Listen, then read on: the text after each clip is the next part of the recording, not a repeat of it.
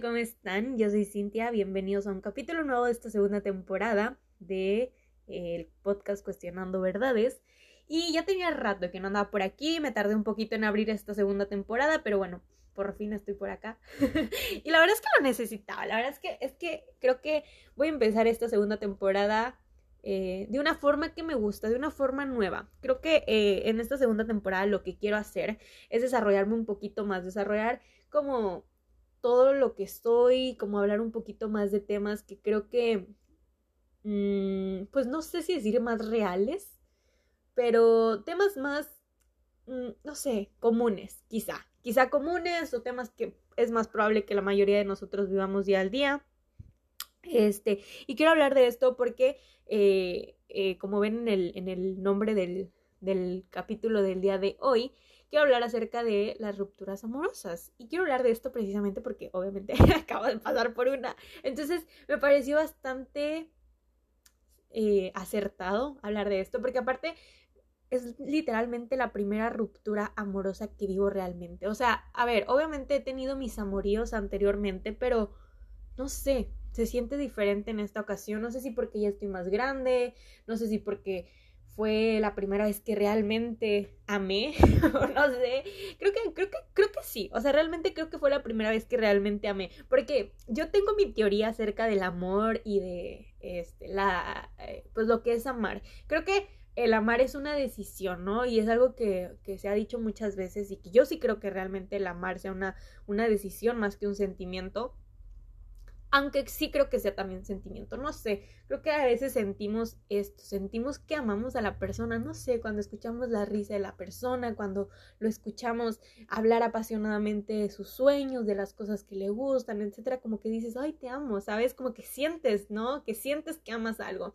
Entonces siento que también puede ser un sentimiento, pero eh, también es una decisión, eh, puede que sea 50-50, no sé, pero creo que el amar es, a mi punto de vista, es decidir hacerlo en todo momento, ¿no? Obviamente, si ves que esa persona es ideal para ti o es una persona que realmente te puede acompañar, ¿no? En esta vida, eh, en tu presente y probablemente en tu futuro, pues yo creo que es decidir amar a la persona tal y como es, ¿no? Porque realmente sí creo que a las personas se deben de amar tal y como son, sin intentar cambiar, sin expectativas. Y creo que para eso es responsabilidad nuestra escoger a la persona que, que, que no, que, a la persona que sabemos que nos hace bien, ¿no? Porque yo digo, durante este tiempo, mientras estuve soltera un tiempo, eh, hasta ahora, siempre fui una persona eh, que realmente nunca me importó cómo era la otra persona, ¿saben? Como que siempre me daba igual, pero nunca me enamoré o nunca sentí este amor por otras personas, ¿no? Pero yo de mi hombre ideal, de mi hombre perfecto y lo que sea, siempre tuve, uff, expectativas acá grandísimas. Entonces yo siempre he sido como una persona que acepta a todos, tal y como son. Pero en cuestión de parejas, uy, ahí sí me pongo bien exigente, ¿no?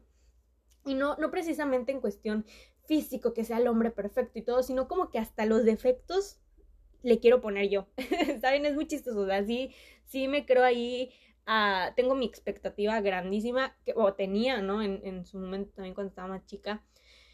Y poco a poco, digo, obviamente con la madurez que uno va adquiriendo, me di cuenta que realmente no hay que cambiar a las personas y las personas no tienen por qué cambiar por nosotros. Realmente no tienen por qué. Creo que es una forma muy egoísta de amar a una persona, si lo podemos considerar amar, cuando queremos que esta persona cambie, ¿no? De que no quiero que seas, no quiero que seas así, no quiero que seas de esta forma, no quiero que pienses esto y, miles de cosas, ¿no? Creo que es una forma bien egoísta de amar. Y claro, habrá cosas de esa persona que hay que negociar y como pareja decir, oye, pues esto no me late tanto, a lo mejor hacer esto y llegar a un acuerdo para que les convenga a los dos y todo, pero este en general yo creo que no no puedes el cambiar a una persona nomás porque a ti no te gusta cómo es esa persona, no te gusta cómo piensa esa persona, no te gusta cómo creció esa persona, etc.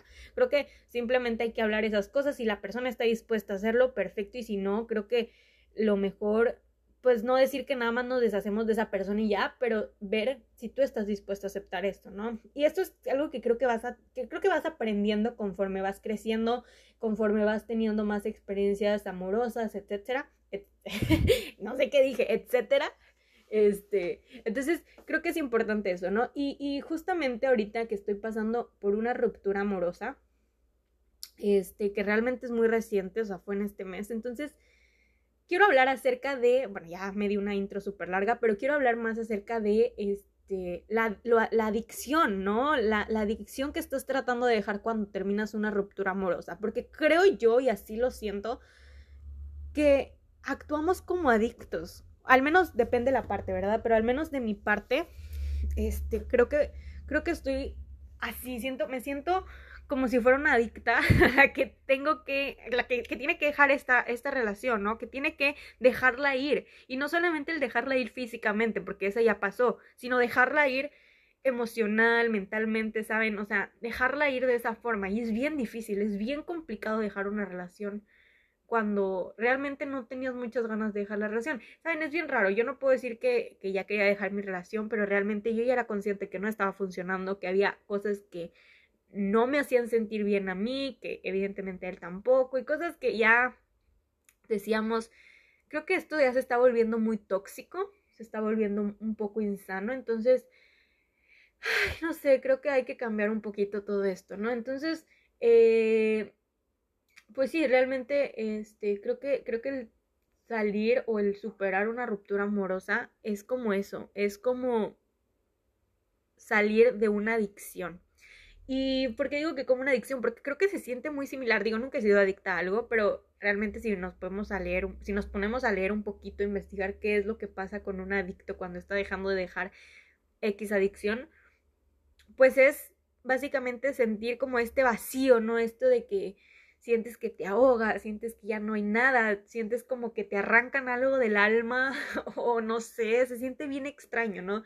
Y a pesar de que eres consciente que ya es una ruptura y que esa persona ya no está y lo que tú quieras, se siente así, se siente extraño. En mi caso, y quiero hablarles de, de esto, yo fui que terminó con la relación, sin embargo, este, bueno, a ver, hubo dos rupturas, básicamente, porque fue en este mes, como les comentaba, la primera vez fue él el que rompió, pero fue entre pleitos, entonces yo fui el que, digo, yo, yo fui como que quien provocó, no quiero decir que fue mi culpa, pero yo fui quien provocó que me cortara porque yo le dije, córtame, ¿no? Digo, acá bien dramática. Entonces pasó, me cortó, pero no nos dejamos ir, evidentemente, porque seguíamos hablando, porque es que a ver qué podemos hacer para mejorar y cosas así, total, de que al final, este, pues al final regresamos, a los... pasó un día de ruptura y al día siguiente ya, otra vez volvimos, obviamente con el pleito y con tensión y con muchas cosas en la relación. Sin embargo, como que fue empezar otra vez, ¿no? Fue como un empezar de nuevo, ya no había obviamente estas cariñitos o estas palabras bonitas, este, pero fue como empezar nuevamente con la conquista de alguna forma. Eh, nos tratábamos como amigos y hace tres días ya fue como que, ya digo, yo realmente no confiaba en él, en, lo más mínimo, no confiaba en él, eh, creo que yo de alguna forma ya lo había fastidiado con, con reclamos, con cosas que a mí no me parecían de él, ¿no? Entonces, al final volvimos a tener una pelea y fue que yo decidí terminar la relación, porque dije, ya, no, esto no se puede, tú no me quieres como yo quisiera o, no sé, no nos queremos de la forma que quisiéramos, ¿no? A pesar de que puede existir un amor muy grande, no nos entendemos, no entendemos nuestro amor, no pudimos comunicar nuestro amor, no sé, aquí realmente creo que mm, obviamente existe la versión de cada uno, a lo mejor para él yo fui la loca, para mí a lo mejor él fue el patán, no sé, creo que cada quien existe la relación. Sin embargo, hablando de esto, o sea, no quiero decir para nada que él sea una mala persona, de hecho es una persona que quiero muchísimo y que probablemente voy a querer por toda mi vida porque le voy a tener un cariño inmenso. Y es una, o sea, es una persona que, que, deseo que le vaya muy bien y que deseo que encuentre la felicidad que tanto buscaba en una persona, esa paz y todo, y realmente espero que, que encuentre una mujer que lo ame, que lo adore con todo su corazón y, y que él también ame, ¿no? Con todo su corazón. Pero bueno, saliendo de eso, creo que...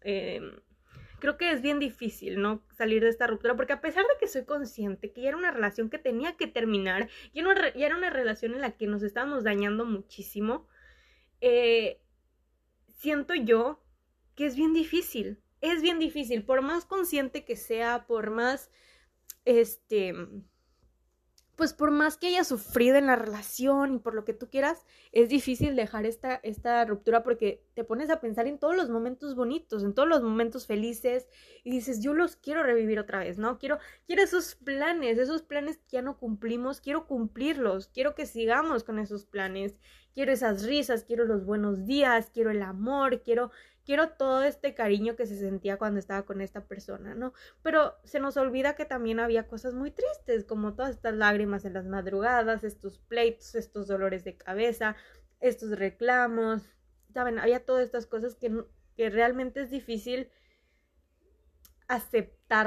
Y creo que es difícil por el hecho de que nos encanta andar con la dopamina al 100, ¿no? Entonces, como que, como que decimos, uy, no, o sea, no sé, es bien extraño. Cuando estás como en esta ruptura sientes que no vas a poder amar a nadie más nunca, que nadie te va a amar. Y es extraño. Y no quiero decir que yo tenga un bajo autoestima porque para nada considero eso. Digo, creo que como todas las personas de repente tengo mis bajones, pero para nada me consideraría una persona con un bajo autoestima.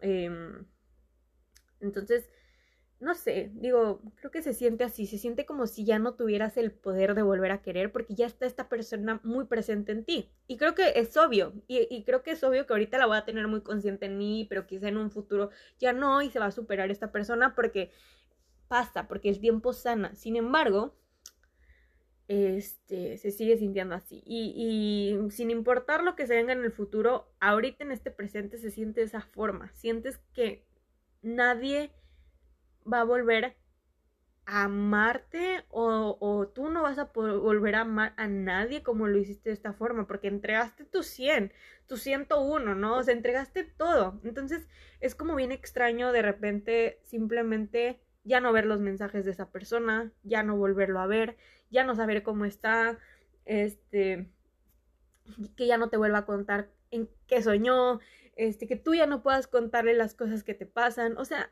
se siente bien feo este despego, ¿no? Y, creo que es eso, creo que es lo difícil, es este despego emocional con la persona, el, el dejarla ir, el dejarla ir y en mi caso fue muy difícil o está siendo muy difícil por el hecho de que literalmente era la única persona a la que yo le confiaba mis emociones, mis sentimientos. Es extraño, yo soy una persona, eh, realmente soy una persona muy cerrada emocionalmente, o sea, no me abro con cualquier persona y no porque no quiera, sino porque no puedo, me, es muy difícil, o sea, es extraño, no puedo con esta persona, con, con mi exnovio, fue muy fácil hacerlo, entonces realmente es como que dices, ala, o sea, estaba muy feliz con él, me sentía muy libre emocionalmente con él, y ahorita ya simplemente se va todo, ¿no? Se va todo, ya, eh, ya no si estoy triste, pues me lo aguanto porque ya no puedo decirle a nadie. Yo sé que tengo amigas y tengo familia a la que le puedes contar tus cosas, pero se siente extraño. Y obviamente también voy a terapia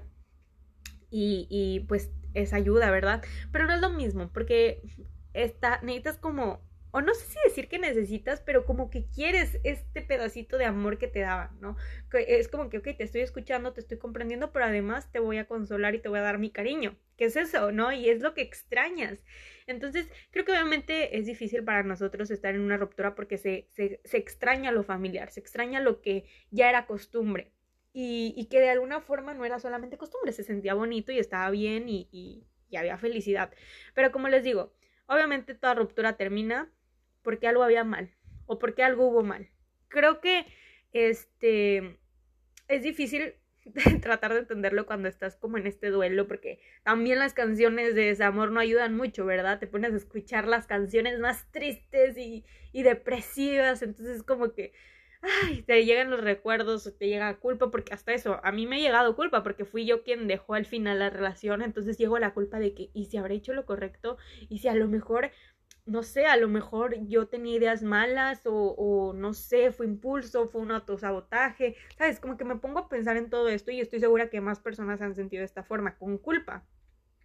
Y también digo, a ver, pero no, o sea, yo tenía mis razones. Sí, seguramente también tuve reacciones que no eran de todo correctas, y son responsabilidad mía y son responsabilidad mía aprender de ellas para en la próxima relación no usarlas, ¿verdad? No no regarla como en esta ocasión con este tipo de reacciones, pero realmente también soy consciente que di cosas muy buenas y que también fui una persona consciente en muchas cosas, una persona que, que daba mucho o no sé si decir todo, no di todo, estoy segura que no di todo en cuestión de toda mi vida, pero sí todo lo que estuvo a mi alcance para para hacer sentir amada a esta persona. Entonces, realmente debería o deberíamos todos aquellos que estamos en una ruptura aceptar eso, aceptar que dimos lo que pudimos, lo que estaba en nuestras manos, lo que teníamos en este momento. No podemos dar algo que no somos. Entonces, si hay heridas que todavía no están sanadas, pues entonces no puedo dar algo sano respecto o relacionado a eso, ¿no? Entonces, obviamente aquí eh, en la relación te vas dando cuenta, eh, te vas dando cuenta que tienes que sanar muchas cosas que, que, que todavía están rotas en ti, que son heridas que aún duelen, heridas que, que van a seguir ahí si no te ocupas de ellas, ¿no? Creo que es como cuando te caes, te cortas ahí la dejas, se va a infectar y va a ser fea y al rato ya va a estar muy grande y te va a hacer más daño. Entonces es lo mismo, hay que curarlas y esto es lo mismo, tengo que curar mis heridas para pues tratar de dar lo mejor de mí en la próxima relación, ¿no? En la que tenga. Y creo que eso es algo que todos debemos de hacer, de, cuestionar eso. También quería hablar sobre sobre este apoyo que recibes de, de tu familia, de amigos, que realmente, a ver, yo estoy segura que estas personas te dan este apoyo con la mejor intención de, eh, pues de levantarte los ánimos, de estar ahí contigo y lo agradezco mil por ciento. Sin embargo, creo que a veces este apoyo no es muy útil y quiero expresar por qué. creo que a veces llega a ser un poco inútil este apoyo o no inútil, digo, no, no quiero decir esto ni quiero despreciarlo, creo que es muy lindo y se agradece muchísimo a estas personas que están contigo durante este, este, pues durante este duelo, pero creo que te tratan de alzar este ego tuyo, ¿no? Este, este, que no, no lo mereces, es que tú alias más, es que esto, digo, te empiezan a, alabar todo lo que eres, ¿no? Y creo que es obvio y creo que todos lo vamos a tener, todos vamos a recibir esto y creo que por la parte de la otra persona va a ser lo mismo, ¿no? A lo mejor los amigos de mi novia van a decir, no, ya estaba loca esta vieja, qué bueno que ya te deshiciste de ella, no sé, cosas así, es lo que yo me imagino, ¿no? Y obviamente mis amigas me van a dar a mí toda la razón, mi familia igual, y pues el malo es él, ¿no? El malo del cuento es él. Sin embargo, a mí en lo personal no me gusta eso realmente y no me gusta eso porque realmente fue una persona que quise y una persona que me hizo feliz. Entonces no me hace feliz que otras personas hablen mal de él. Digo, sus errores creo que yo ya los conozco. Los errores que hubo en la relación por parte de él ya los conozco. Soy consciente de ello. No sé si decir que es una mala persona porque realmente nunca hizo algo universalmente malo, universalmente cruel, ¿saben? Eh, simplemente falló y punto. Y voy a aceptar eso. No estoy hablando de todos los casos. Evidentemente hay personas que fueron víctimas de algo en la relación por parte de su pareja. Es evidente. No quiero hablar de esto porque este no es mi caso. O sea, fue una ruptura, no funcionó. Eh, una relación no funcionó y pues llegamos a la ruptura, ¿no? Sin embargo, no puedo decir que esta persona es la peor del mundo y que no se merece nada, porque estoy segura que se merece. Sin embargo, tuvo sus errores, yo tuve los míos y debo crecer, ¿no? Y debo evolucionar. Sin embargo, se siente extraño y, es muy difícil ahorita ver esto. Digo, eh, tengo tres días de ruptura oficialmente, donde hay contacto cero. Entonces, claro que se siente extraño, se siente como esta dependencia emocional de, ay, ¿dónde está la persona que, que me, que pues yo tenía, ¿no? ¿Dónde está? Se me fue. Entonces, obviamente mi cerebro está como loco tratando de buscarla.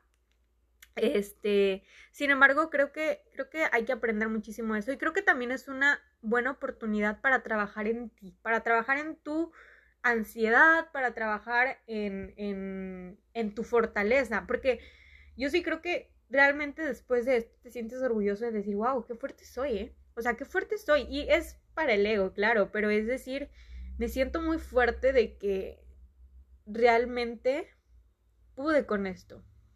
Y, y yo sé que, que de los problemas que hay en el mundo, quizá esto es de los de menos, ¿no? Y creo que muchas veces las rupturas amorosas no son, no se les pone tanta atención como debería. Y ahorita que tengo la empatía, realmente creo que sí debería, porque realmente son cosas que, que te lastiman y que dañan tu entorno por un rato. Digo, en lo que dura, en lo que tienes que superar a esa persona, te dañan tu entorno porque no estás dando tu 100 en tu vida. Y creo que es normal, es como una mini depresión que te da por este cierto tiempo en el que estás pasando por esta ruptura, porque es un duelo, literalmente, o sea, es como cuando pierdes a una persona, no es lo mismo, evidentemente, cuando pierdes a una persona de que fallece, pero sí es un duelo en el que ya no sabes nada de esa persona, lo mismo que pasa cuando alguien se muere, ¿no?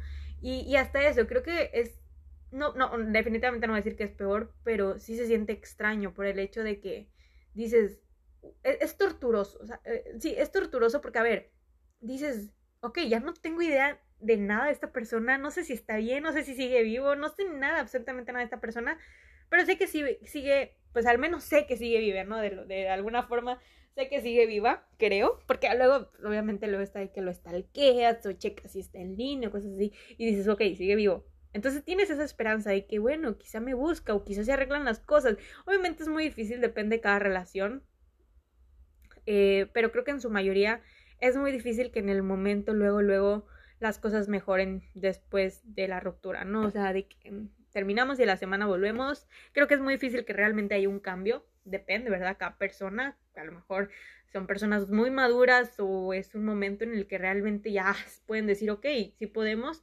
Pero realmente creo que, creo que es muy difícil que, que apenas pase la ruptura y vuelvas a vuelvas con esa persona que funciona al 100%, ¿no? Creo que igual sí, yo sí creo que pueden personas exnovios regresar. Sin embargo, creo que deben de regresar después de haber hecho conciencia en sí mismos y crecido y evolucionado y todo eh, para, para pues dar lo mejor en esa, en, esta, en esa relación, ¿no? Sin embargo, como les decía, o sea, se siente extraño, eh, la ruptura es como una adicción, es o sea, es como sentir que te tienes que arrancar los dedos para no escribirle, para no llamarle, para nada, ¿no? A esta persona, para no pedir disculpas, para no tener esta última conversación, para no mandar esta carta de despedida, o sea, son muchas cosas que debes de aprender a hacerlo sola y creo que creo que es algo bien importante y, y es lo que les digo, o sea, en esta relación también creo que puedes trabajar en ti por el hecho de que aprendes a que puedes hacer todo tú solito de alguna forma, que no necesitas otra persona, que no necesitas a tu ex para cerrar este ciclo. Y a ver, esto lo estoy diciendo yo de una forma consciente, pero es una, o sea, después de esto voy a estar todo el día pensando en esta persona y voy a estar todo el día diciendo, ay, pero ¿qué va, hubiera pasado? Necesito una última conversación y todas estas cosas, ¿no? Y, y, son cosas que está, o sea, es tu, es tu emoción, es tu cerebro tratando de encontrar a la persona, encontrar a esta, a esta persona familiar, ¿no? Entonces, obviamente sabes que no lo necesitas, realmente no lo necesitas, simplemente es tu, tu autosabotaje de tu proceso de duelo para salir de él, porque necesitas o crees necesitar a esta persona. Pero no, realmente creo que no necesitas a una persona. Eh, digo, me va a tocar ponerlo en práctica, pero realmente me doy cuenta de eso. Realmente no necesitas a otra persona para, para superar a, a, a tu ex. Puedes hacerlo tú solita y creo que es algo que, que debes de hacerlo. Creo que, creo que aquí cada quien puede resolver su duelo de la forma en que mejor le parezca. En mi caso, yo prefiero simplemente, pues no encerrarme, pero pero reflexionar más en mí, hacer lo que me gusta, hacer las cosas que me gustan, pero de forma calmada, nada de que ya voy a buscar a otra persona, de que ya me voy de fiesta y esas cosas. En mi caso no funciona así porque no soy una persona muy extrovertida o, así, entonces yo sí prefiero enfocarme un ratito en mí y, y ya digo, la próxima persona que se venga, bienvenida sea, ¿no? Y pues obviamente ya con heridas un poco más sanas de mi parte. Y pues nada, quería hablar un poquito de esto eh, que he estado aprendiendo. Eh, digo, tengo poquito tiempo, pero aún así creo que creo que es algo que, que muchas personas se pueden identificar conmigo. así que, pues nada, eh, esta es, esta fue mi, mi, experiencia, lo que les quise compartir. pues si alguien se identificó, si alguien tiene algún comentario, por favor escríbanmelo en mi Instagram. Ya ven que ahí me pueden encontrar. Estoy como Cintia C. Ramírez. Y eh, de todas formas se los voy a dejar aquí en la descripción del, capítulo. Pero, eh, pues sí, mucho ánimo para todas estas personas que están pasando por esta ruptura. Son fuertes, ustedes pueden pasar por esto. No, no crean que es el fin del mundo. Si necesitan ir a terapia, vayan. Si necesitan contarle a un amigo, háganlo. Digo, creo que para esto aquí es donde te das cuenta qué personas son las que están para ti, ¿verdad? Porque sobre todo los amigos o la mamá o el papá o el hermano o quien sea, le vas a estar contando lo mismo todos los días, casi siempre, ¿no? eh, o al menos durante este proceso. Entonces, creo que está bien llevar, esta, llevar personas que te acompañen si a ti te, te hace sentir bien. Creo que es bueno, de, todas formas, tener a alguien con quien expresar todo esto que sientes. Digo, yo creo que lo mejor es terapia para aquellos que tengan la posibilidad. En caso de que no, pues yo creo que, eh, no sé, ayudarte con videos de YouTube, libros, eh, experiencia de otras personas, pero no sé, yo creo que lo mejor es como enfocarnos en uno mismo, ver, ver hacia adentro, más que estar buscando la paz afuera, buscarla dentro de nosotros, porque nosotros tenemos la paz, eso es obvio. La tenemos ahí, solamente se trata de indagar un poquito más, de rascar. Y, y, y justamente hablando de rascar, hay que rascar esa herida, esa herida que nos daña, esa herida que a lo mejor hizo y nos hizo responsables en cierta relación, o a lo mejor no tanto, pero de que está ahí una herida, hay una herida y que hay que sanarla, hay que sanarla. Entonces, rascar, rascar, rascar, echar mucho alcohol.